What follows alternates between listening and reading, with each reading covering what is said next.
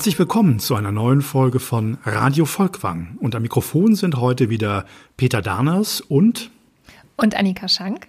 In der heutigen Folge geht es um Künstlertypen und Künstlermythen und wir haben die Folge Schamanen und Schachspieler genannt, in Anspielung auf zwei Künstler, um die es heute unter anderem geht, nämlich Joseph Beuys und Marcel Duchamp. Aber tatsächlich ist die Kunstgeschichte ja voll von Anekdoten über Künstlerinnen und Künstler. Es gibt den Mythos vom Künstler als tragische Gestalt, äh, den Künstler als Genie, als unverstandenen Außenseiter, aber auch den Künstler als Popstar beispielsweise. Und wir möchten uns heute anschauen, welche Strategien eigentlich KünstlerInnen entwickeln, um mit diesen Rollenerwartungen umzugehen und auch, wie sich das künstlerische Selbstverständnis in den Kunstwerken abbildet.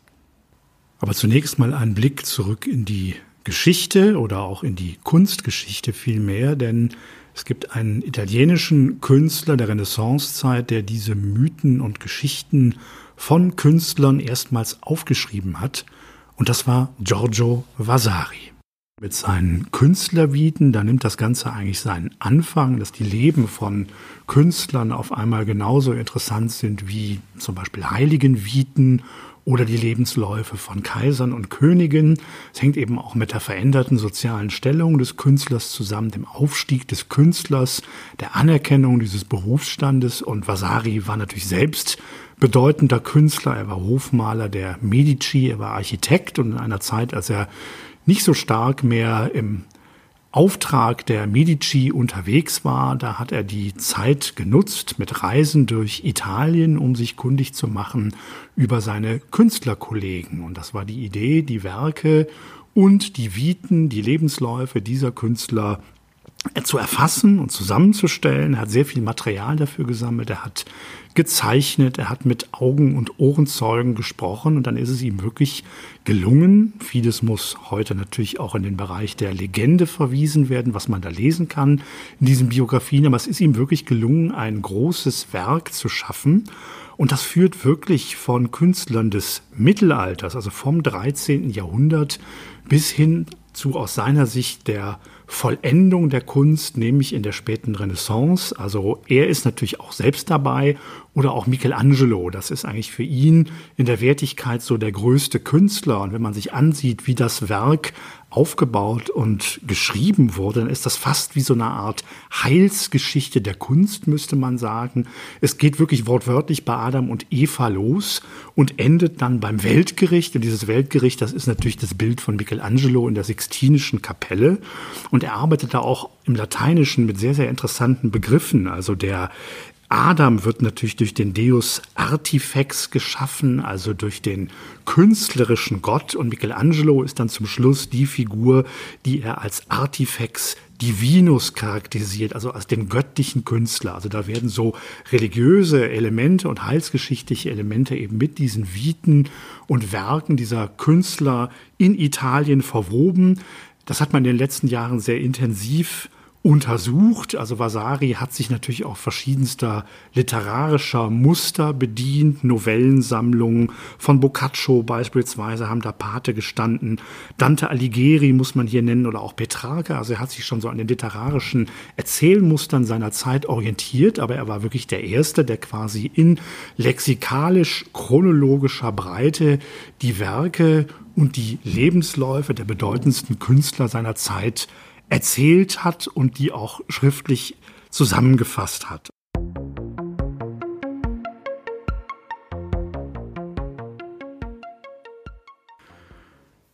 Ja, und einer der Künstler, die in diesem Zusammenhang natürlich auch wichtig sind, das ist Vincent van Gogh hier im Museum Volkwang reichhaltig vertreten als eines der wenigen Museen in Deutschland haben wir gleich mehrere Bilder dieses Ausnahmekünstlers Vier Gemälde, aber auch noch zusätzlich grafische Arbeiten, sehr, sehr schöne Zeichnungen aus der Frühzeit, aber auch aus seinem späten Aufenthalt 1888 in Arles.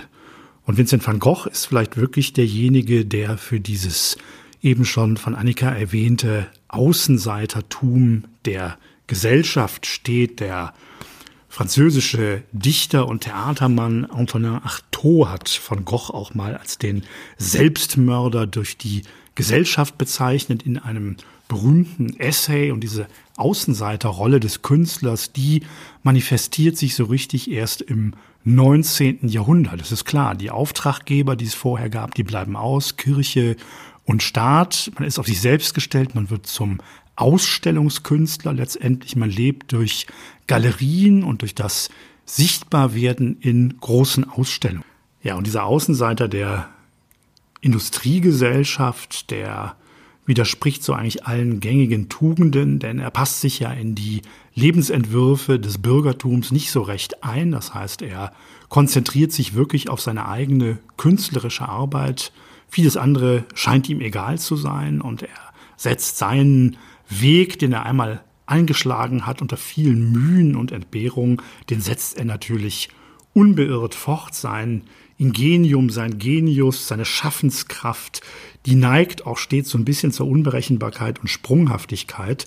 Und da ist natürlich eben wirklich Van Gogh dieser Typ, von dem gerade die Rede war, der eben auch ganz häufig in der Kunstgeschichte auch als leidender Künstler rezipiert hat. Einerseits sind das so rauschhafte Schaffensphasen bei ihm, wo er innerhalb von zwei Monaten an die 100 Gemälde schafft. Und gleichzeitig ist er aber auch als psychisch erkrankter Mensch in Phasen der Depression gefangen, in denen eben nichts mehr geht, in dem er wirklich äh, dann seiner Krankheit auch nachgeben muss.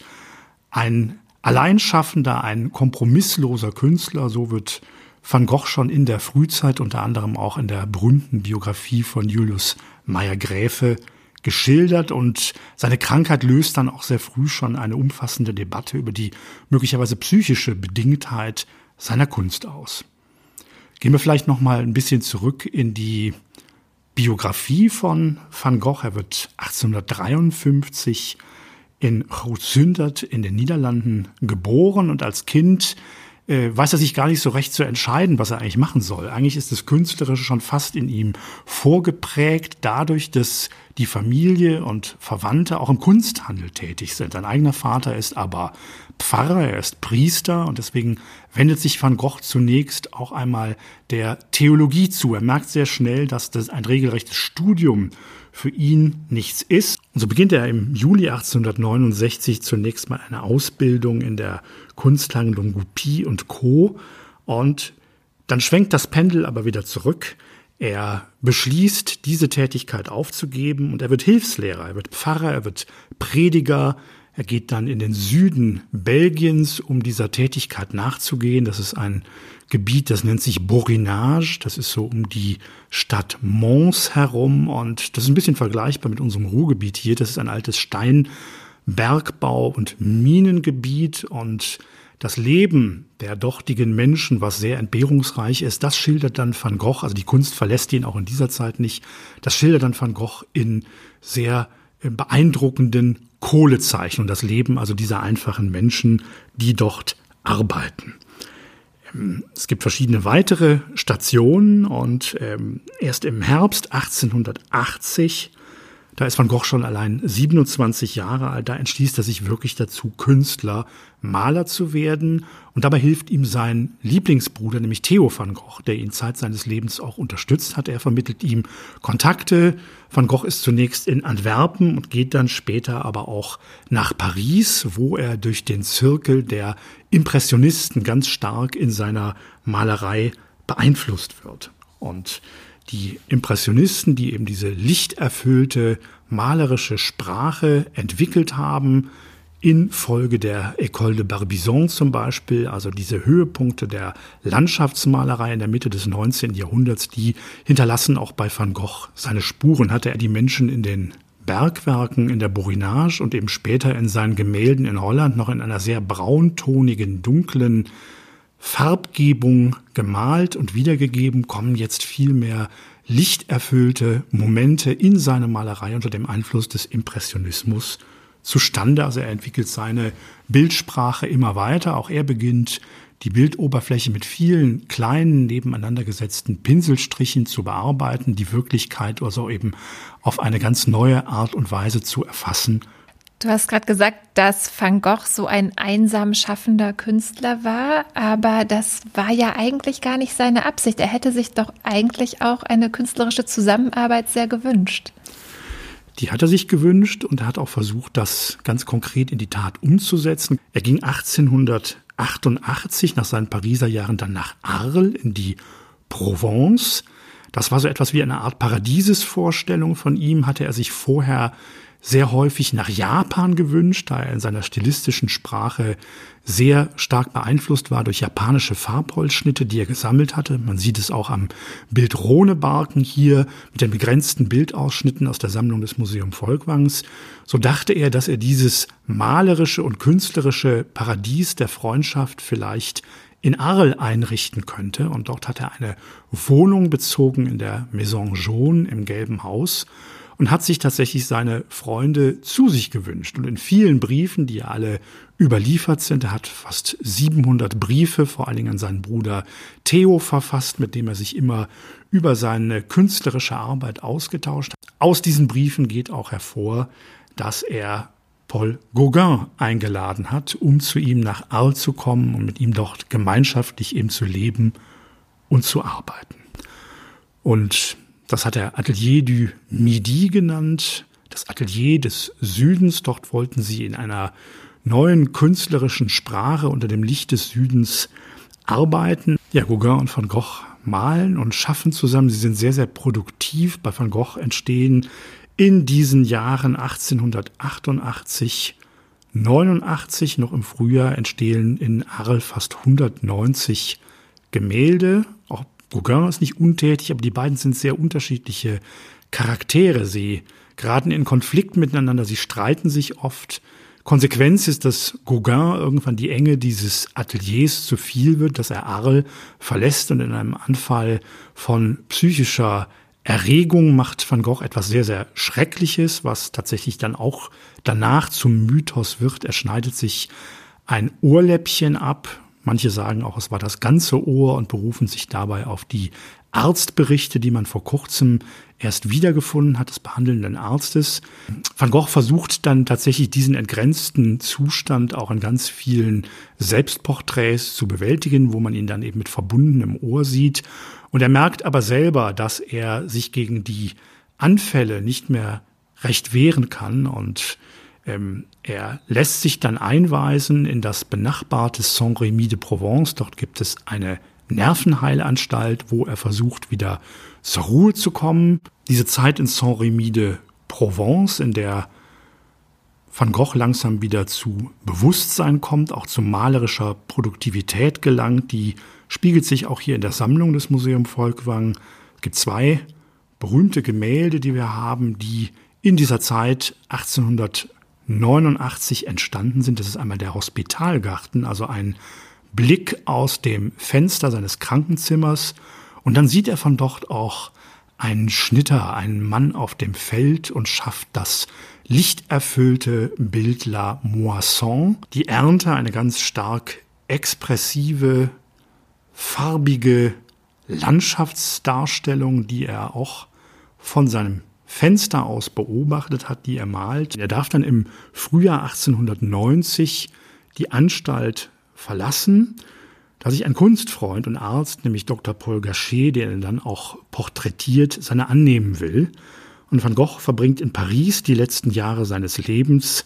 Das ist in Auvers-sur-Oise, wo er nochmal viele malenswerte Motive finden. Und am 27. Juli 1890 setzt er dann leider seinem Leben ein Ende. Auch das ist bis heute mythenumrankt und nicht ganz geklärt.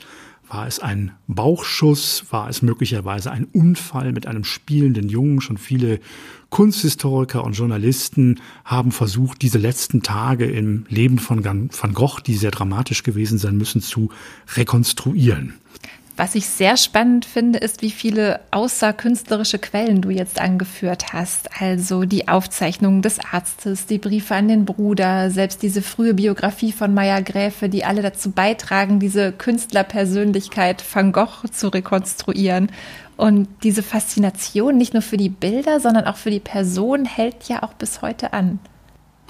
Ja, das ist untrennbar miteinander verbunden, auch wenn man sicherlich nicht dahin gehen sollte, jedes seiner Bilder nun äh, biografisch zu interpretieren und zu überhöhen. Auch dieser Schaffensrausch, der dokumentiert ist, der hat nicht einfach immer nur voraussetzungslos stattgefunden. Van Gogh war durchaus sehr gewissenhaft und sehr genau und hat eben auch viele Studien und Zeichnungen zu diesen Bildern vorbereitet. Und die Rezeption, die setzt sich in der Tat nicht nur in der Kunstgeschichte fort, sondern auch in der trivialen Beobachtung des Films. Trivial deshalb, weil dort eben die Klischees sehr häufig noch einmal aufgegriffen und auch auf die Spitze getrieben werden. Und da gibt es 1956 einen ganz berühmten Film, den ich hier kurz erwähnen möchte, nennt sich Last for Life von Vincente Minelli, ein italienischstämmiger Regisseur, der vor allen Dingen für seine Musicals, also eher für leichte Kost, bekannt geworden ist. Und er hat diesen Film Ein Leben in Leidenschaft gedreht, der eben das Leben von Van Gogh, also in den grellsten Farben schildert. Da ist eine Sonnenblume auch wirklich eine Sonnenblume, die strahlt durch den ganzen Film. Die Hauptrollen sind besetzt mit Kirk Douglas als Vincent van Gogh und Anthony Quinn als Paul Gauguin, der natürlich immer im Film herhalten muss, wenn es mal gilt, einen sehr exotischen Typen darzustellen.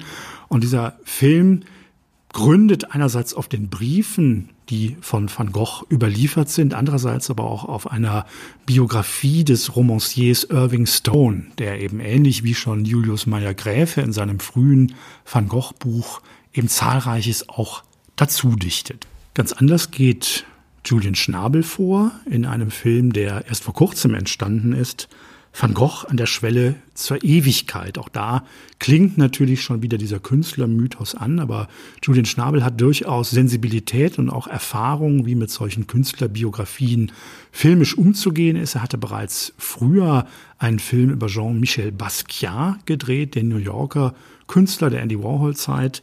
Und nun hat er sich in der Hauptrolle besetzt mit William Defoe an eine Biografie von Van Gogh gemacht. Und dieser Film versucht tatsächlich auch in der Kameraführung dem unsteten Leben des Künstlers auf den Grund zu gehen, erfolgt Van Gogh teilweise in schnellen Kamerabewegungen bei seinen Gängen in die Natur, beobachtet den Künstler sehr genau. Auch dieser Film ist natürlich nicht frei von Pathos, von Überhöhungen und von Klischees, aber er nimmt sich doch Zeit, das Sujet des Künstlers genauer zu erzählen und verzichtet wohltuend auf vieles, was eben ein Leben in Leidenschaft, von dem ich eben gesprochen habe, schon fast zu einer Travestie eines Künstlerfilms macht.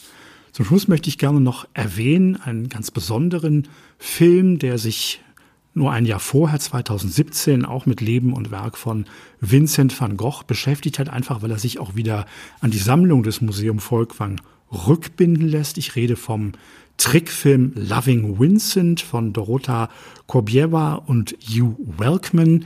Die haben aus der Perspektive, der fiktiven Perspektive von Armand Roulin erzählt. Das ist das Bild, was hier noch keine Erwähnung fand, 1888 in Arles gemalt. Das berühmte Bildnis des jungen Armand Roulin, Sohn des Postmeisters von Arles. Van Gogh war mit dieser Familie befreundet. Die haben ihm auch oft unentgeltlich als Modell gesessen und vor dem Hintergrund von Veroneser Grün erscheint nun dieser junge Mann mit einer gelben Jacke, also ein ganz berühmtes Bild von Vincent van Gogh. Und der junge Armand Roulin erhält von seinem Vater den Auftrag, einen Brief von Vincent van Gogh nach dessen Selbstmord an seinen Bruder Theo zu übermitteln, nur um dann in Paris angekommen festzustellen, dass Theo mittlerweile selber verstorben ist, was auch im richtigen Leben tatsächlich passiert ist, sodass dann eben die Nachfolge und das sich kümmern um den Nachlass von Theo van Goghs Frau Johanna übernommen würde. Das Besondere an diesem Trickfilm ist, dass die Schauspieler, die in diesem Film zu sehen sind, zunächst in Greenscreens gefilmt wurden und dass dann danach Gemälde geschaffen wurden und die Gemälde wurden dann zusammen mit den computergenerierten Animationen eingefügt, sodass die reale Gestalt des Schauspielers mit einem Gemälde verschmolz. Also es ist wirklich der Versuch, das Leben von Van Gogh, und das finde ich höchst beeindruckend, malerisch nachzuerzählen und eben auch formal sich an den malerischen Formen und an der Stilistik von Van Gogh zu irritieren. Ein unglaublicher Aufwand. Mehrere Jahre hat das gedauert, diesen Film zu schaffen.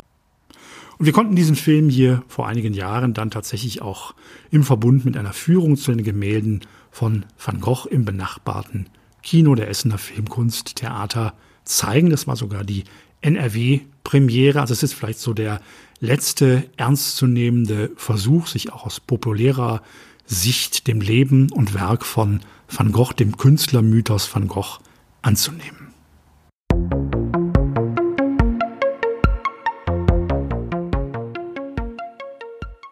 Um Vincent van Gogh ranken sich also viele Mythen, wie wir gerade gehört haben. Und der nächste Künstler, über den wir sprechen möchten, ist jemand, der sich solcher Mythen sehr bewusst ist. Und zwar ist das Marcel Duchamp, der genau diese Fragen zum Thema macht. Was ist eigentlich ein Künstler? Was ist Kunst? Was ist ein Kunstwerk? Welche Spielregeln gibt es in diesem System? Kunst ist für Marcel Duchamp etwas, das innerhalb eines Systems von Regeln funktioniert. Kunst ist das, was zur Kunst erklärt wird und der Künstler ist derjenige, der diese Spielregeln beherrscht. Marcel Duchamp hat 1913 angefangen, sogenannte Ready-Mates auszustellen. Das sind industriell gefertigte Gegenstände, die er gekauft hat, an denen er manchmal kleine Eingriffe vorgenommen hat und die er dann in Ausstellungen untergebracht hat. Es gibt zum Beispiel den Flaschentrockner, es gibt ein Fahrradrad und es gibt ein sehr berühmtes Ready-Made, das ist die sogenannte Fontäne von 1917. Das ist ein Toilettenbecken, ein Pissoir, was er umgedreht hat, mit falschem Namen signiert hat und dann zu einer Ausstellung eingereicht hat, die er selbst mitorganisiert hat.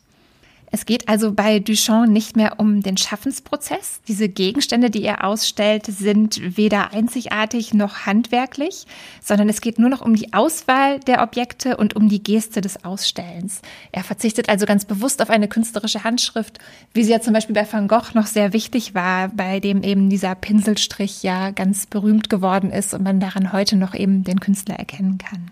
Duchamp führt also vor, dass eigentlich der Kontext entscheidet, was Kunst ist. Der Ausstellungsraum, die Präsentation und nicht zuletzt die Signatur und eben nicht mehr das Werk, das der Künstler geschaffen hat. Selbst diese Signatur ist in manchen Fällen noch gefälscht, beziehungsweise Duchamp arbeitet mit unterschiedlichen Pseudonymen, die er benutzt. Und er hat sich auch ein komplettes alter Ego geschaffen, ein weibliches alter Ego, das heißt Rose Selavi oder Eros Selavi. Der Name wird nämlich mit zwei R geschrieben am Anfang, so dass man es als Ros oder als Eros aussprechen kann. Und zugleich ist dieser Name dadurch auch ein Wortspiel. Also es lässt sich übersetzen als Eros ist das Leben. Und in dieser Rolle lässt er sich auch fotografieren, und zwar von Man Ray. Und es existieren mehrere Fotografien von ihm in dieser Aufmachung. Er erschafft also eine komplette Kunstfigur, hinter der er als Künstler zurücktritt. Marcel Duchamp bringt auch den Zufall in die Kunst ein und er betreibt seine Kunstproduktion als eine Art Pseudowissenschaft. Und ein schönes Beispiel dafür ist eine Arbeit aus dem Jahr 1913, 1914. Die nennt sich Trois Stoppages Etalon, also drei Standardmaße. Das sind drei Fäden, jeweils einen Meter lang. Die hat er genommen und hat sie aus einem Meter Höhe auf den Boden fallen lassen und hat sie so, wie sie aufkamen, fixiert. Also es sind dadurch so Wellenlinien entstanden. Und die hat er wiederum als Vorlage genommen, um die Kontur aus einer Holzleiste auszusägen. Und diese Holzleiste mit dieser willkürlich entstandenen Wellenform sollte jetzt ein alternatives Metermaß sein, also eine neue Maßeinheit, deren Ursprung aber eben auf Zufall und auf Willkür beruht. Also der Künstler nimmt hier eine neue Setzung, eine neue Normierung vor. Interessant bei Duchamp sind auch die Titel seiner Arbeiten. Ähnlich wie sein Pseudonym sich als ein Satz, als ein Wortspiel lesen lässt, sind auch viele seiner Titel Wortspiele oder Verweise, die entschlüsselt werden können.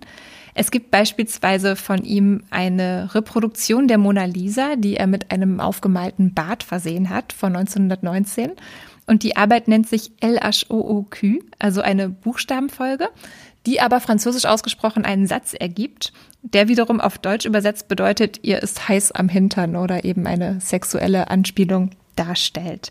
Es gibt auch so lustige Werke wie eine Schneeschaufel, die als Ready-Made ausgestellt wird und dann den Titel trägt In Advance of the Broken Arm, also dem äh, gebrochenen Arm voraus.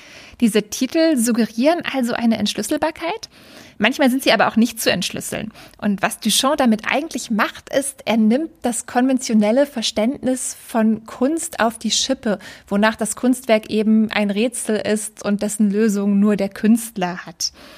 Ähm, also er greift eigentlich diese Frage auf, was will uns der Künstler damit sagen? Und dann verweigert er die Antwort. In unserer Sammlung gibt es nur eine Arbeit von Marcel Duchamp. Das ist die grüne Schachtel von 1934. Die war zuletzt in unserer Ausstellung Der montierte Mensch 2019 zu sehen. Die grüne Schachtel ist eine von drei Schachteln mit Notizen, die Duchamp angefertigt hat. Die enthält Textfragmente, Fotos, Skizzen zu seinen Arbeiten und die ist in einer Auflage erschienen von 320 Exemplaren. Diese Schachtel ist so zu verstehen wie eine Sammlung von Begleitmaterialien zu seinen Kunstwerken, die der Künstler selbst bereitstellt. Aber auch hier wieder verrätseln diese Materialien eigentlich seine Arbeitsweise mehr, als dass sie sie erklären. Das Kunstwerk wird also ein Rätsel, das sich nicht mehr entschlüsseln lässt. Und dazu passt auch eine Anekdote, die Marcel Duchamp über sich selbst in Umlauf gebracht hat. Und zwar hat er an einem gewissen Punkt seiner Karriere öffentlich erklärt, er würde sich aus der Kunst zurückziehen und in Zukunft nur noch Schach spielen.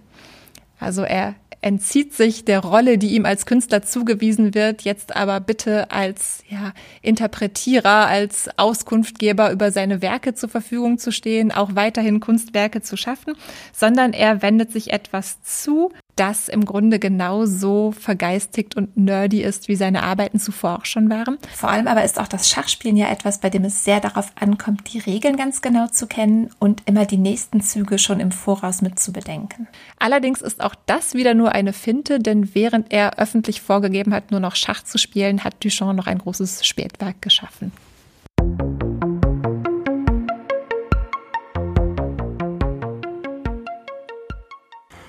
Ja, an Marcel Duchamp und seinem scheinbaren Schweigen, an seiner scheinbaren Untätigkeit, da haben sich Künstlerinnen und Künstler in den 60er Jahren auch sehr dran gerieben. Und es gibt eine berühmte Aktion, ich glaube, die wurde damals auch im Fernsehen gezeigt oder für das Fernsehen aufgezeichnet, die nennt sich Das Schweigen von Marcel Duchamp wird überbewertet.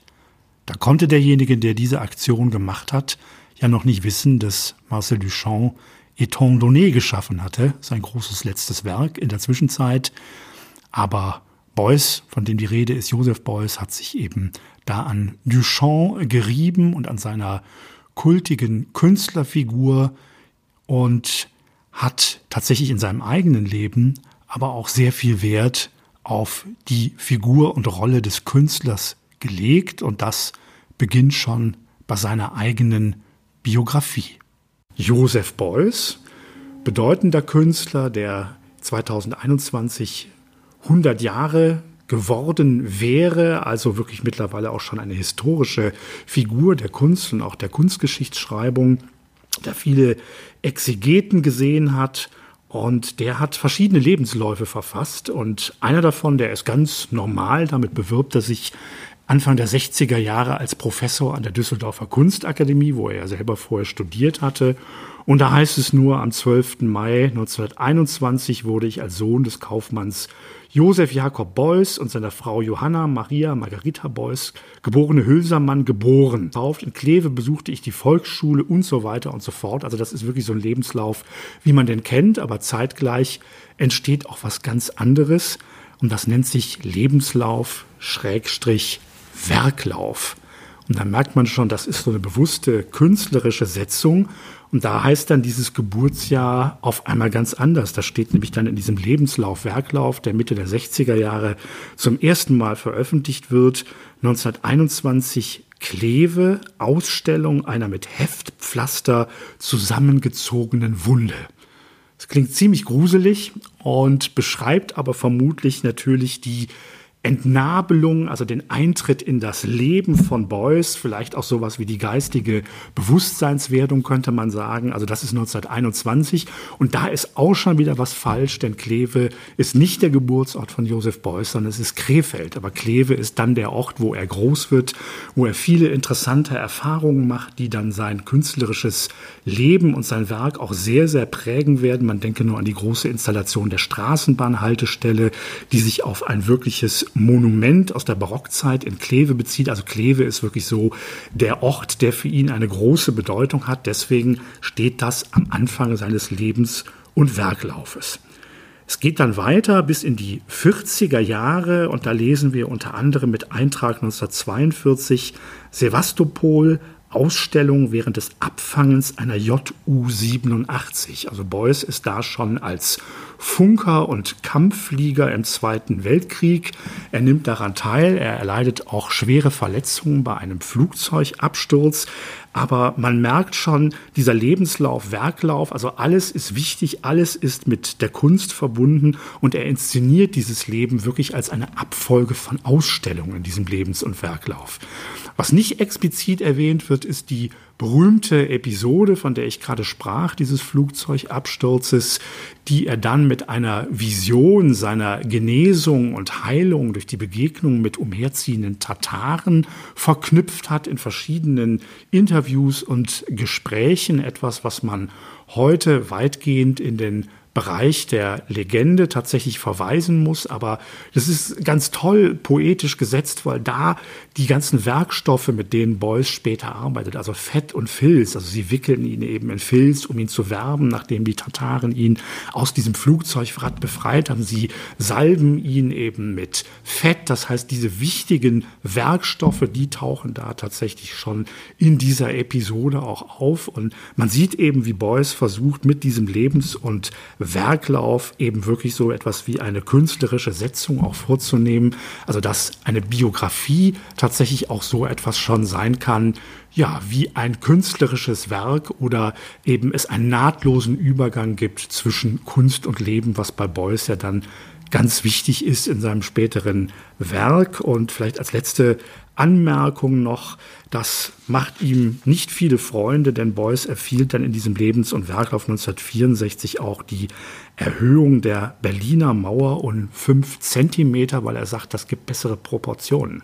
Es gibt natürlich einen Riesenärger mit dem Düsseldorfer Innenministerium, was sich dann auf den Plan gerufen wird, weil man natürlich in einer Zeit des Kalten Krieges so etwas nicht ungestraft sagen kann. Und Beuys als Hochschullehrer soll sich natürlich hier dafür rechtfertigen, was er dann eben auch in einem Brief an das Innenministerium tut und aber auch da nochmal klar macht, dass er natürlich in diesem Lebens- und Werklauf auch ganz viel, auch wenn viele reale Ereignisse dann natürlich eine Rolle spielen, aber in diesem Lebens- und Werklauf auch äh, sehr viel mit Poesie und mit Bildern natürlich arbeitet, um seine künstlerischen Anliegen zu verdeutlichen.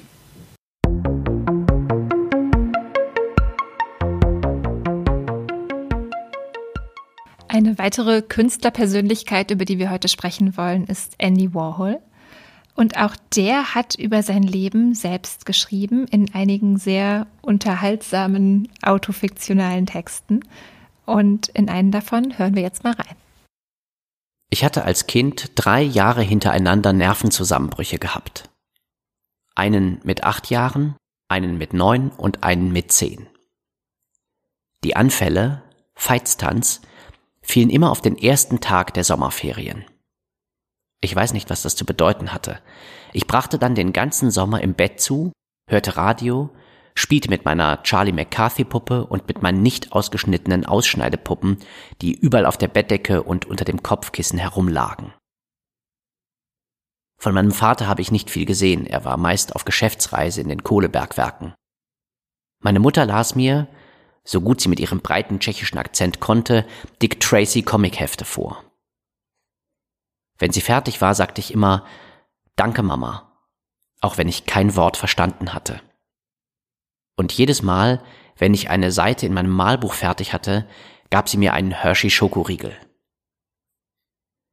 Wenn ich an meine Highschool-Zeit denke, fällt mir nur der lange Schulweg durch das tschechische Ghetto ein, mit den Babuschkas und den blauen Arbeitsanzügen an den Wäscheleinen, damals in McKeesport im Bundesstaat Pennsylvania.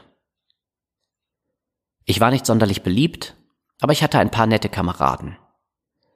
Mit keinem war ich besonders eng befreundet, obwohl ich es sicher gern gewesen wäre, denn immer wenn ich sah, wie andere Kinder miteinander ihre Probleme besprachen, fühlte ich mich ausgeschlossen. Keiner vertraute mir. Ich war wohl nicht der Typ, dem sie sich anvertrauen wollten. Wir gingen jeden Tag über eine Brücke, unter der benutzte Präservative herumlagen. Ich rätselte immer lauthals, was das wohl sei, aber die anderen haben bloß gelacht. Einmal hatte ich einen Sommerferienjob in einem Kaufhaus. Ich musste für Mr. Vollmer, der mich ungemein beeindruckte, Modejournale wie Vogue und Harper's Bazaar sowie einige europäische Modezeitschriften durchsehen. Ich bekam ungefähr 50 Cent in der Stunde und ich sollte nach Ideen suchen. Ich kann mich nicht erinnern, dass ich je eine gefunden hätte oder dass mir eine gekommen wäre. Mr. Vollmer war deshalb ein Idol für mich, weil er aus New York kam. Und das schien mir ungemein aufregend. Allerdings habe ich niemals ernsthaft daran gedacht, selbst dorthin zu gehen. Andy Warhol wurde 1928 geboren. Seine Eltern waren Einwanderer aus der heutigen Slowakei und nach dem Tod seines Vaters lebte die Familie in sehr einfachen Verhältnissen. Was Andy Warhol erzählt in dieser Autobiografie, ist eine typische amerikanische Aufstiegsgeschichte. Also er erzählt im Grunde, wie er sich aus einfachen Verhältnissen hochgearbeitet hat. Erfolg war ihm sehr wichtig und damit ist nicht nur künstlerische Anerkennung gemeint, sondern durchaus auch finanzieller Erfolg. Andy Warhol war ein Künstler, der keinen Konflikt gesehen hat zwischen Kunst und Kommerz. Andy Warhol war studierter Grafikdesigner und arbeitete in New York zunächst als Schaufensterdekorateur. Dann war er sehr schnell erfolgreich als Werbegrafiker für Magazine. Aber als ich dann 18 war, packte mich ein Freund einfach in den Koffer und nahm mich mit nach New York. Ich war immer noch auf der Suche nach echten, tiefen Freundschaften. Ich wohnte mit anderen zusammen und glaubte, wir könnten gute Freunde werden und unsere Probleme teilen, aber ich fand schnell heraus, dass sie nur jemanden brauchten, der mit ihnen die Miete teilte. Einmal habe ich mit 17 Leuten in einer Kellerwohnung in der 103. Straße, Ecke Manhattan Avenue, gewohnt, und keiner von den 17 hat jemals ein richtiges Problem mit mir besprochen. Alle waren kreativ, wir waren mehr oder weniger eine Künstlerkommune, also haben sie bestimmt eine Menge Probleme gehabt, aber ich habe nie etwas mitbekommen. Nur in der Küche. Hier war immer Kampf angesagt. Man stritt sich, wer nun welche Scheibe Salami gekauft hatte, aber das war's auch schon. Damals habe ich sehr intensiv gearbeitet und ich glaube, dass ich überhaupt keine Zeit für die Probleme meiner Zimmergenossen gehabt hätte, selbst wenn sie mit mir darüber hätten sprechen wollen. Dennoch fühlte ich mich ausgeschlossen und verletzt. Den ganzen Tag über war ich auf der Suche nach Aufträgen, und wenn ich abends nach Hause kam, fing ich mit dem Zeichnen an. So sah mein Leben in den 50er Jahren aus. Grußkarten und Aquarelle und ab und zu eine Lyriklesung in einem Kaffeehaus. Das, was mir abgesehen von den durcharbeiteten Nächten am stärksten in Erinnerung geblieben ist, sind die Kakerlaken. In jeder Wohnung, in der ich gewohnt habe, hat es sie scharenweise gegeben. Niemals werde ich den entsetzlich peinlichen Augenblick vergessen, als ich mit meinen Entwürfen im Büro von Carmel Snow bei Harper's Bazaar erschien und beim Aufbinden meiner Zeichenmappe eine Kakerlake herauskroch und am Tischbein abwärts lief. Ich tat Carmel so leid, dass sie mir einen Auftrag gab. Andy Warhol war das Gegenteil eines einsam schaffenden Genies. Er war immer unter Leuten, immer in Kommunikation. Er hat zahlreiche Kooperationen gehabt mit Musikerinnen und Schauspielerinnen. Er war eine Zeit lang Produzent der Band Velvet Underground. Aus dieser Zeit haben wir beispielsweise auch noch ein Plakat in der Sammlung Volkwang mit der berühmten Banane drauf. Und er hat sogar ein Stück weit die Autorschaft über seine Werke abgegeben. Er hat schon relativ früh auf sogenannten Coloring-Partys seine Freunde seine Arbeiten ausmalen lassen. Und später hat er auch Do-it-yourself-Bilder angefertigt, die dann die späteren Besitzer selbst fertig ausmalen sollten. Von 1962 an hat er sein Atelier als Factory bezeichnet, also als Fabrik. Und er hatte viele MitarbeiterInnen in dieser Fabrik, die ihm bei der Umsetzung seiner Siebdrucke assistiert haben, die mit ihm Filme gedreht haben und von ihm fotografiert und interviewt wurden. Aber der Chef, der Produzent, der Regisseur dahinter war immer Andy Warhol selbst. Ich hatte also beschlossen, Einzelgänger zu sein. In den folgenden Jahren wurde ich immer berühmter und es stellten sich immer mehr Freunde ein. Beruflich kam ich gut voran. Ich hatte mein eigenes Atelier und ein paar Leute arbeiteten für mich. Und es hatte sich so ergeben, dass sie auch in meinem Atelier wohnten. In dieser Zeit lief alles locker und flexibel. Die Atelierleute waren nachts wie tags da und die Freunde von den Freunden. Der Plattenspieler spielte ständig Maria Callas und überall waren jede Menge Spiegel und massenhaft Alufolie. Damals hatte ich mich schon zur Pop-Art bekannt und es gab viel Arbeit. Unmengen von Leinwand mussten gespannt werden. Ich arbeitete meist von 10 Uhr vormittags bis 10 Uhr abends und ging zum Schlafen nach Hause und kam morgens wieder zurück. Aber wenn ich morgens wiederkam, waren da immer noch dieselben Leute, von denen ich mich am Abend vorher verabschiedet hatte. Und es war immer noch schwer was los, samt Maria und den Spiegeln. Zu der Zeit merkte ich, wie verrückt Leute sein können. Ein Mädchen zog zum Beispiel in den Fahrstuhl und ging eine ganze Woche nicht wieder raus, bis sich die anderen schließlich weigerten, ihr weiterhin Coca-Cola zu bringen. Ich wusste nicht, was ich zu dem Ganzen sagen sollte. Da ich die Miete für das Atelier zahlte, nahm ich an, dass ich etwas dazu sagen müsste. Aber was das alles überhaupt sollte? Ich konnte es mir wirklich nicht erklären. Das Atelier hatte eine wahnsinnig gute Lage. 47. Straße und Third Avenue. Wir konnten sämtliche Demonstrationen in Richtung UNO beobachten. Der Papst fuhr auf dem Weg zur St. Patrick's Kathedrale auf der 47. Straße vorbei. Khrushchev fuhr auch einmal vorbei. Es war eine schöne breite Straße. Es kamen immer mehr berühmte Leute ins Atelier, wahrscheinlich um einen Blick auf die endlose Party zu werfen. Kerouac, Ginsberg, Fonda und Hopper, Barnett Newman, Judy Garland, die Rolling Stones. Die Velvet Underground hatten angefangen, in einem Teil des Ateliers zu proben. Es schien, als ginge alles jetzt erst richtig los. Gegenkultur, Subkultur, Pop, Superstars, Drogen, Haschisch, Diskotheken, alles was als jung und in gilt, ist zu der Zeit wohl erst richtig aufgekommen. Es lief immer irgendwo eine Party, wenn nicht im Keller, dann auf dem Dach, wenn nicht in der U-Bahn, dann in einem Bus, wenn nicht auf einem Schiff, dann in der Freiheitsstatue.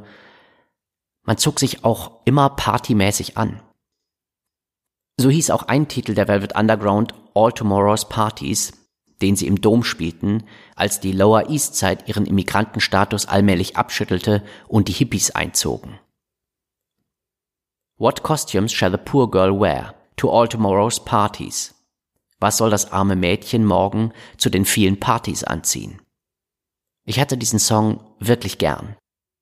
Die Velvets spielten und Nico sang.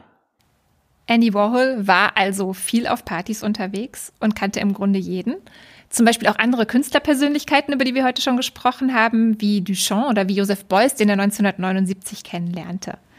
Er inszenierte aber auch seine Person. Er gab sich als unnahbar und versteckte sich hinter einem immer gleichen Outfit, das zu seinem Markenzeichen wurde.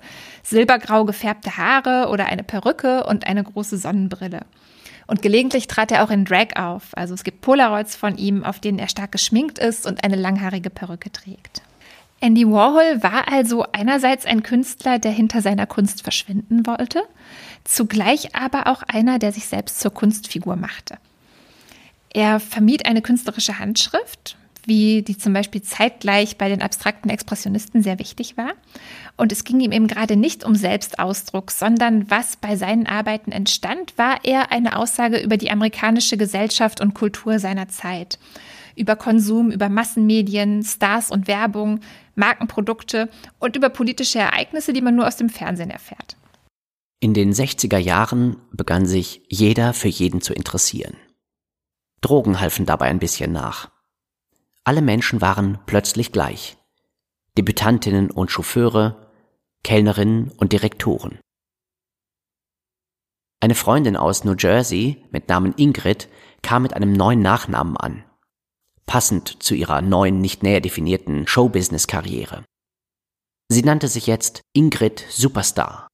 Nachdem ich nun also meinen ersten Fernseher hatte, waren mir feste Freundschaften nicht mehr so lebenswichtig. Man hatte mich oft sehr gekränkt. So sehr wie man nur gekränkt werden kann, wenn einem Freundschaften lebenswichtig sind. Ich nehme daher an, dass sie mir lebenswichtig waren in den Tagen, als noch keiner etwas von Pop Art oder Underground Film oder Superstars gehört hatte. Ich begann also in den späten 50er Jahren eine Affäre mit meinem Fernsehapparat, die bis heute fortdauert wo ich nun in meinem Schlafzimmer gleich mit Vieren auf einmal herumspiele. Mit dem Erwerb meines Tonbandgeräts ging das, was ich an Gefühlsleben gehabt haben mag, endgültig zu Ende. Und ich war froh darüber. Nichts ist jemals wieder zu einem Problem geworden, weil ein Problem jetzt immer nur ein gutes Tonband war. Und sobald sich ein Problem in ein gutes Tonband verwandelt, ist es kein Problem mehr. Ein interessantes Problem war ein interessantes Tonband. Jeder wusste das und schauspielerte für das Tonband. Man wusste nicht, welche Probleme echt waren und welche für das Tonband übertrieben wurden. Und das Allerbeste war, dass die Leute, die über ihre Probleme sprachen, selbst auch nicht mehr wussten, ob sie wirklich diese Probleme hatten oder ob sie eben doch nur gespielt waren. Ich glaube, in den 60er Jahren vergaßen die Leute, was Gefühle sind. Und ich glaube auch nicht, dass es ihnen wieder eingefallen ist. Ich glaube, wenn man Gefühle einmal von einer anderen Warte gesehen hat, kann man sie nie wieder als echt empfinden. Genau das ist mir passiert. Andy Warhol hat immer damit kokettiert, dass er lieber eine Maschine wäre. Er hat früh aufgehört zu malen und stattdessen Verfahren gewählt, mit denen man Bildvorlagen reproduzieren kann. Zunächst waren das einfache Umdrucke, seit den 60er Jahren dann Siebdrucke. Die hat er erst nach vorgefundenen Motiven aus Zeitschriften angefertigt, beispielsweise Starporträts oder Werbeanzeigen und später dann nach eigenen Polaroids. Also seine Kunstwerke waren immer etwas Unpersönliches. Es war immer etwas zwischengeschaltet zwischen der Künstlerpersönlichkeit und dem fertigen Produkt. Wir haben in unserer Sammlung mehrere Werke von Andy Warhol. Eins davon ist die Serie der Marilyns von 1967. Das ist eine Serie von zehn Siebdrucken nach einem Foto von Marilyn Monroe. Das Foto war ein Standbild aus einem Film und wurde zur Bewerbung des Films verwendet. Womit die Serie ebenso spielt wie andere Porträts von Stars, die Andy Warhol gemacht hat, zum Beispiel Porträts von Elvis Presley, von Liz Taylor oder von Jackie Kennedy, ist die Ambivalenz von Bekanntheit und Unbekanntheit oder von Privatem und Öffentlichem. Es geht eben um die Oberfläche und um die Frage, wie so ein Starkult entstehen kann. Ähnlich wie die Polaroids in Drag ist auch die Serie der Marilyns ein Spiel mit Geschlechterrollen. Marilyn Monroe ist auf dem Foto ohnehin schon so hyperfeminin zurechtgemacht, dass es im Grunde Drag ist. Also es ist eine total übertriebene Inszenierung von Weiblichkeit. Warhol steigert das dann nochmal, indem er in dem Siebdruck ihre Lippen und ihren Lidschatten farbig hervorhebt, also indem er praktisch das Bild noch einmal nachschminkt. Ein weiterer wichtiger Aspekt ist die Serialität. Es sind also zehn Siebdrucke, die zusammen ausgestellt werden. Und diese Serialität steht in einem spannenden Verhältnis zu dem Motiv. Es geht also nicht um das porträtierte Individuum, sondern um das massenhaft und für alle verfügbare Bild der Person. Ein Werktitel von Andy Warhol aus der Zeit lautet auch 30 are better than one. Da hat er eine Postkarte der Mona Lisa genommen und 30 Mal auf Leinwand vervielfältigt, um damit eben zu sagen, die Mona Lisa ist gut und schön, aber 30 davon zu haben, ist sicherlich noch besser was eben ein ironischer Kommentar ist zum klassischen Werkbegriff, der immer vom einzelnen Original ausgeht. Auch ganz interessant, dass wir hier, wie auch gerade bei Marcel Duchamp, wieder den Rückgriff auf die Mona Lisa haben, also ein kanonisches Werk der Kunstgeschichte, das hier rezipiert und verfremdet wird. Außerdem haben wir in unserer Sammlung eine Serie mit Abbildungen eines elektrischen Stuhls.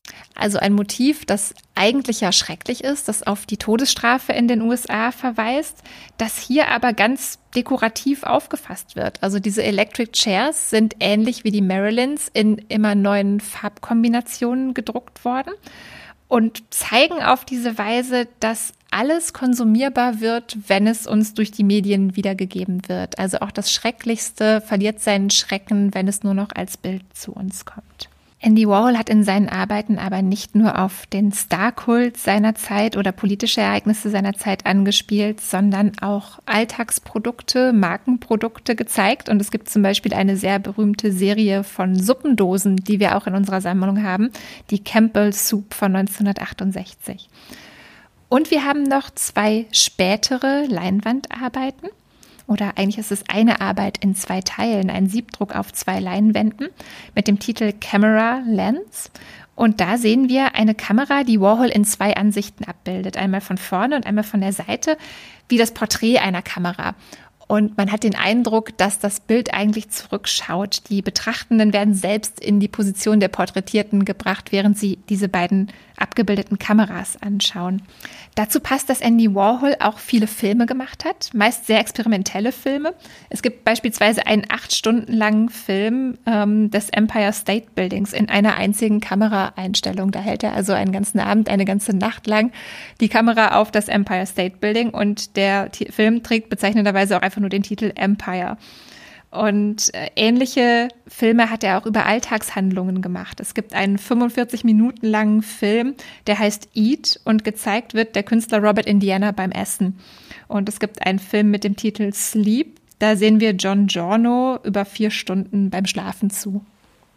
Außerdem, und auch das passt vielleicht ganz schön zu unserer Arbeit Camera Lens in der Sammlung, hat Andy Warhol sogenannte Screen-Tests gemacht, also Probeaufnahmen. Da hat er Leute aus seiner Factory, also Freunde, Freundinnen, gebeten, auf einem Stuhl Platz zu nehmen, hat sie ausgeleuchtet mit einem Scheinwerfer, die Kamera eingeschaltet und den Raum verlassen. Und dann wurden die Personen für drei Minuten gefilmt. Drei Minuten deswegen, weil eine Filmrolle damals nur drei Minuten lang war und danach eben der Film zwangsläufig zu Ende war. Und er hat ein ganzes Repertoire angelegt von unterschiedlichen Personen, die zu ihm in die Factory kamen, also so auch seine Kontakte dokumentiert, aber auch ein ganzes Repertoire von Reaktionen auf die Kamera. Also wie geben sich Personen, wenn sie allein mit einer Kamera im Raum sind. Und zu diesem Interesse für Technik, aber auch dem Interesse daran, die Verantwortung für Arbeiten scheinbar abzugeben, habe ich auch noch ein Zitat. Ich habe sehr gern gearbeitet, als ich Auftragsarbeiten erledigt habe und gesagt bekam, was ich und wie ich etwas machen sollte, und ich lediglich zu sagen brauchte, ob das realisierbar sei oder nicht. Und dann abwarten konnte, ob der Auftraggeber einverstanden war oder nicht. Ganz schön schwer wird es, wenn du dir geschmacklose Sachen auch noch selber ausdenken musst. Wenn ich darüber nachdenke, was für einen Menschen ich am liebsten hinter mir hätte, muss ich wahrscheinlich sagen, einen Boss. Ein Boss, der mir sagen könnte, was ich machen soll, weil das die Arbeit sehr erleichtert. Wenn du keinen Job hast, bei dem du von jemandem gesagt bekommst, was du machen sollst, dann käme als Boss für dich, als einzig qualifizierte Person, ein Computer in Frage, der genau für deine Zwecke programmiert wäre und immer gleich alles mit einrechnen würde. Deine sämtlichen Finanzen, deine Vorurteile, alle komischen Angewohnheiten, deine Kreativität, deine Wutanfälle, dein Talent, Minderwertigkeitskomplexe, gewünschte Zuwachsraten, Wettbewerbssituationen und schließlich auch, was du an den Tagen, an denen du Verträge unterzeichnest, zum Frühstück essen solltest, auf wen du eifersüchtig bist und so weiter. In manchen Punkten und Teilbereichen könnten mir durchaus einige Leute weiterhelfen. Aber nur ein Computer wäre für mich rundum von Nutzen. Aus Die Philosophie des Andy Warhol von A bis B und zurück.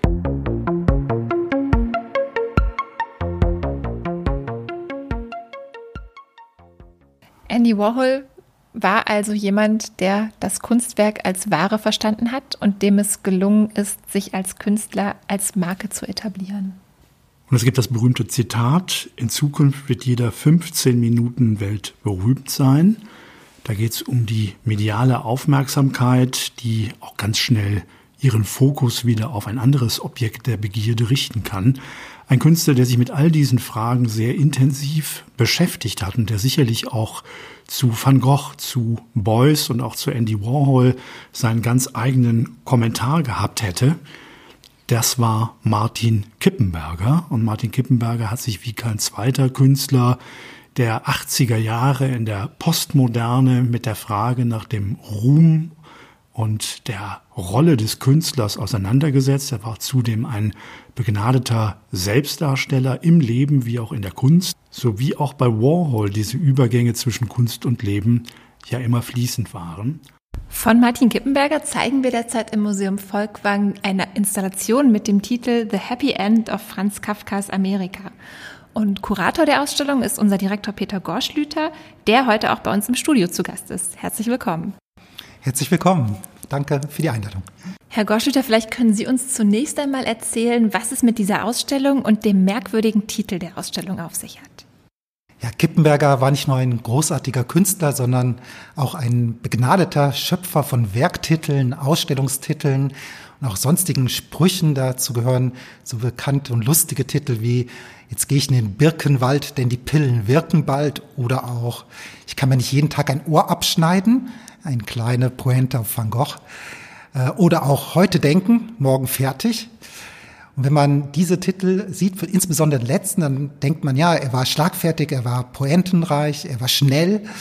Aber wenn wir diese Ausstellung, die Happy End of Franz Kafkas Amerika, jetzt hier im Museum Volkwang sehen, dann merken wir doch, dass, das, dass er über viele Jahre an einem künstlerischen Kosmos gearbeitet hat, an einem Referenzsystem, zur Kunstgeschichte, zu seinen Künstlerfreunden, aber auch zur Kulturgeschichte. Denn was sehen wir? Wir sehen ein riesiges Spielfeld, 20 mal 23 Meter groß, ein stilisiertes Fußballfeld, auf dem 50 Tisch-Stuhlensembles sind alles äh, Ensembles, die zusammengestellt wurden von Martin Kippenberger über viele Jahre. Da sind Klassiker des Designs von so berühmten Designern wie Aldo Rossi, Luigi Colani, Charles und Ray Eames, aber eben auch Objekte aus früheren Ausstellungen Kippenbergers und Sonderanfertigungen, die er dafür gemacht hat. Und all diese Objekte sind eben in diesen Dialogsituationen arrangiert die so ein große Idee, äh, Gefühl geben von einer Arena für massenhaft stattfindende Einstellungstests.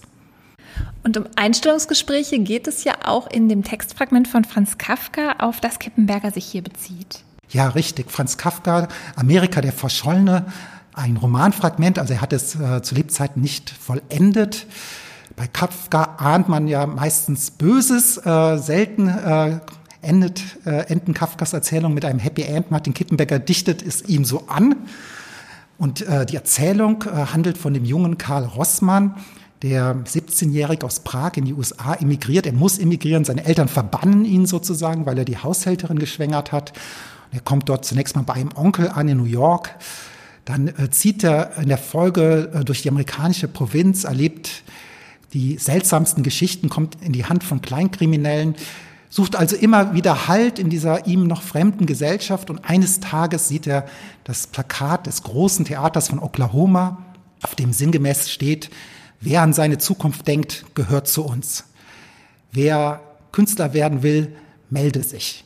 Aber beeilt euch, denn ihr werdet nur bis Mitternacht heute vorgelassen. Und am Ende steht dann noch, verflucht sei, wer uns nicht glaubt. Das klingt ja eher finster. Kann man sagen, dass es auch was mit Kippenbergers eigener künstlerischer Karriere zu tun hat, wenn er sich so auf diese Situation der Bewerbungsgespräche bezieht?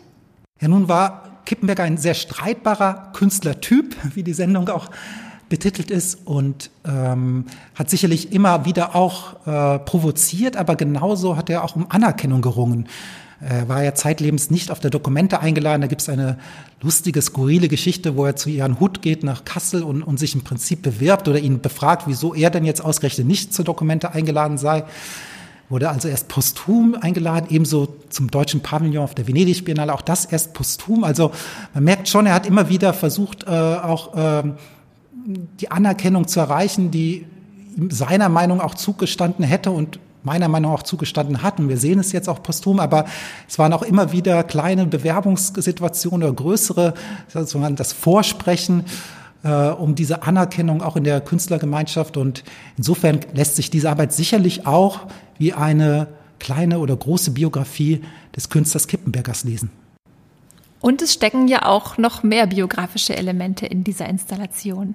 Ja, da sind äh, Möbelstücke dabei, die er selbst äh, verwendet hat, also mit denen er gelebt hat, in, zum Beispiel in seinem Atelier in äh, St. Georgen im Schwarzwald bei der Familie Gresslin, ein Fernsehschrank, äh, den er jetzt ummoduliert hat und anstatt eines Fernsehers ist ein kleiner Kinderstuhl von Luigi Colani, der da hochgefahren werden kann.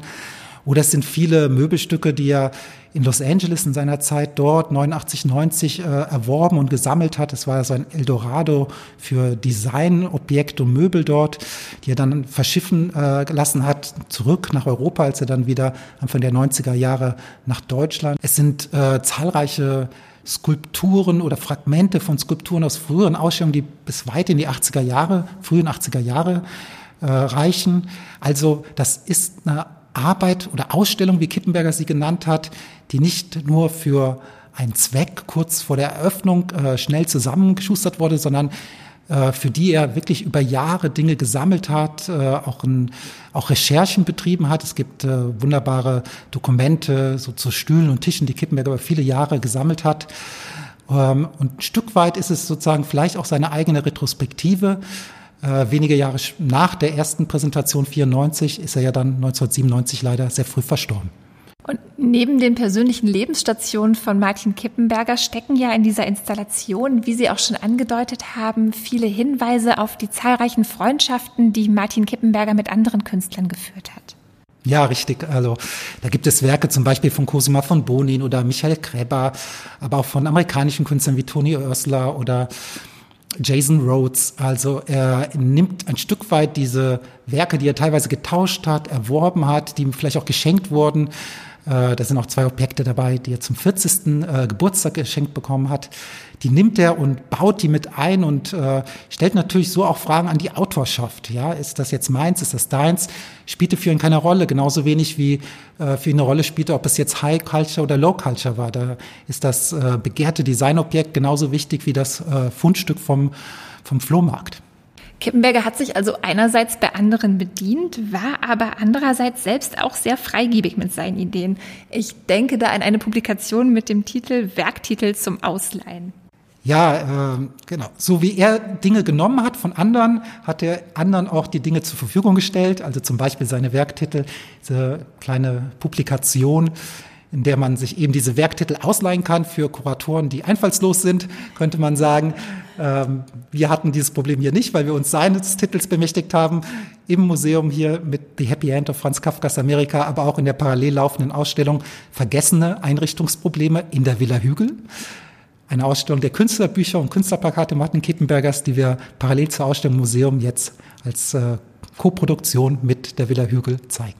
Dann hoffen wir sehr, dass wir diese beiden Ausstellungen auch bald dem Publikum zugänglich machen können. Vielen Dank, Herr Gorschblüter. Ich danke.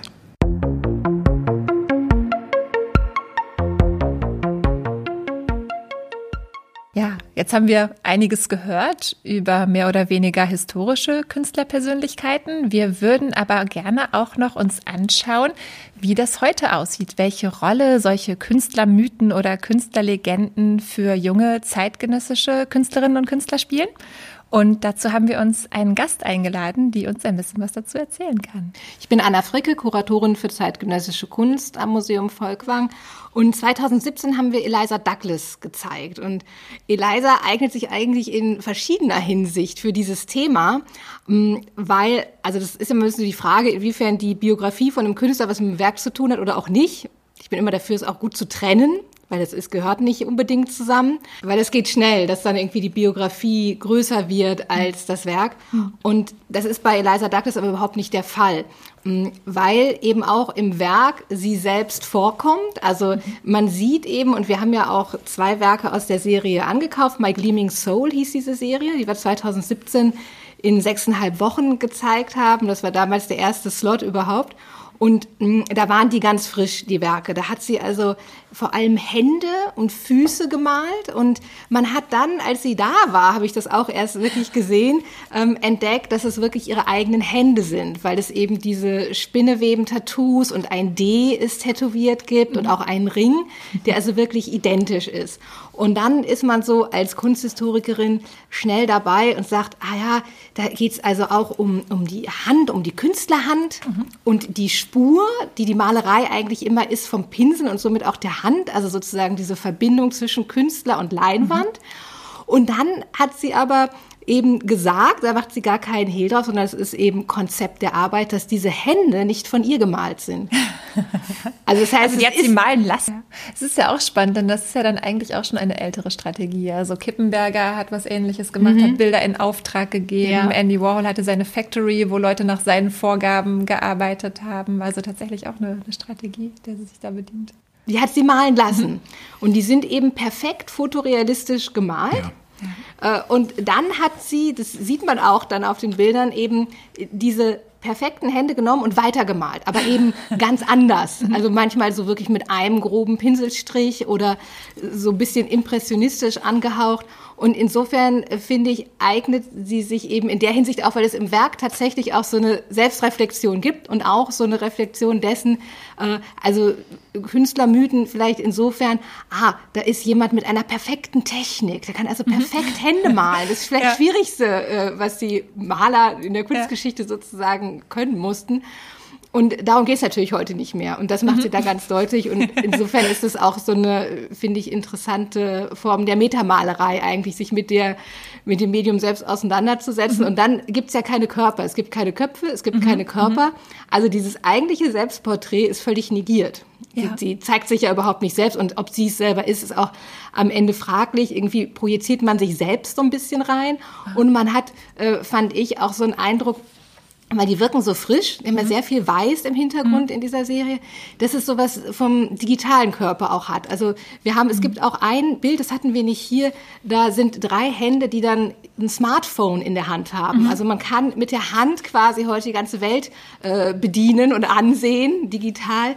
Und äh, der Körper ist entmaterialisiert in, in dem Fall. Ja. Und zugleich hätte der ganze Körper ja Platz gehabt auf diesen Leinwänden. Ja. Wir haben ja ein sehr großes Format und wie du schon gesagt hast, sehr viel Weißraum. Und das ist eben eine bewusste Entscheidung für dieses Fragmentierte, diese einzelnen Gliedmaßen, Körperteile, die da zu sehen sind. Ja, und ich finde, zugleich lädt es noch mehr ein, dass man sich selbst so da rein begibt, körperlich. Also wenn man davor ja. steht, dass man sich wirklich so irgendwie reindenkt in diesen leeren Raum. Ja.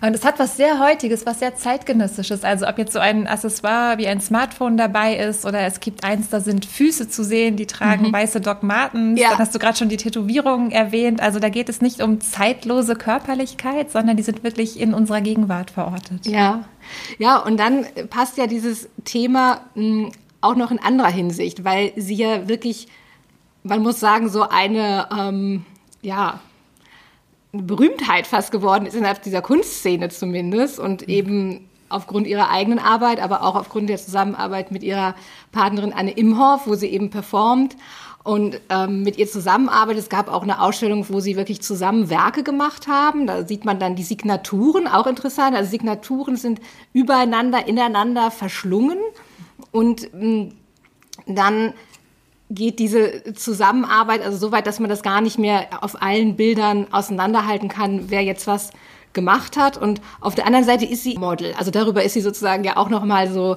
um, Celebrity in, in einem anderen Kontext.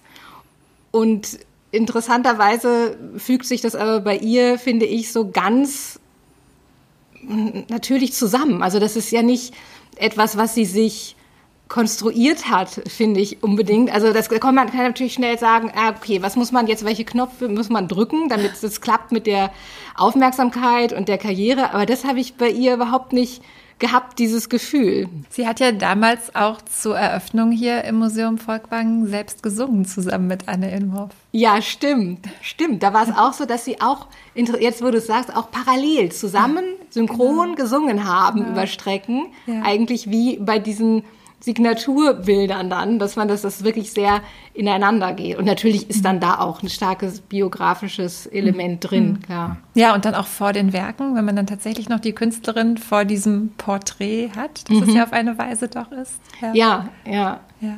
Ich finde das ganz spannend, auch im Hinblick auf Andy Warhol, über den wir vorhin schon gesprochen haben, diese vielen Kooperationen, die sie eingeht, auch diese vielen Rollen, die sie spielt in unterschiedlichen Kontexten.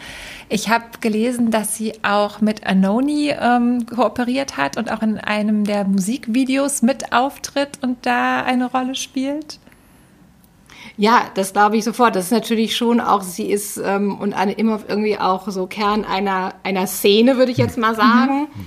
Ähm, ob die sich jetzt in Frankfurt verorten, deshalb bin ich mir nicht so sicher. Also ein bisschen weiter gedacht vielleicht. Und äh, da würde ich aber auch denken, das ähm, ergibt sich dann auch, ne? dass man eben die kennt, kennenlernt und mhm. dann ergibt sich sowas gerade du als Kuratorin für zeitgenössische Kunst bist ja oft im, im, direkten Kontakt dann eben mit den Leuten, denn ich finde, es ist ja ein Unterschied, ob man mit so einem historischen Blick drauf schaut und über Leute wie Van Gogh, die sind schon so lange nicht mehr am Leben, da kann jeder alles sagen, aber es macht ja einen Unterschied, wenn man tatsächlich die Leute auch kennt und mit denen zusammenarbeitet, wie schnell man da mit seinem Urteil über den mhm. Künstlermythos ist. Ähm, es ist natürlich schon toll, wenn man dann direkt zusammenarbeiten kann, weil man vielleicht doch nochmal einen anderen Blick aufs Werk kriegt, durch die Äußerungen, die kommen, durch das, was dann nochmal ganz wichtig ist.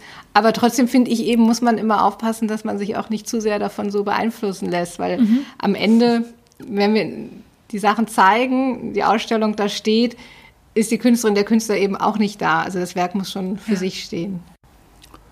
Ja, bedanken wir uns sehr herzlich bei unserem Studiogast, bei Anna Fricke, Kuratorin hier am Museum Volkwang und bedanken uns auch fürs Zuhören, freuen uns, dass Sie Interesse hatten an Ausführungen zu den Künstlermythen und sagen bis zum nächsten Mal.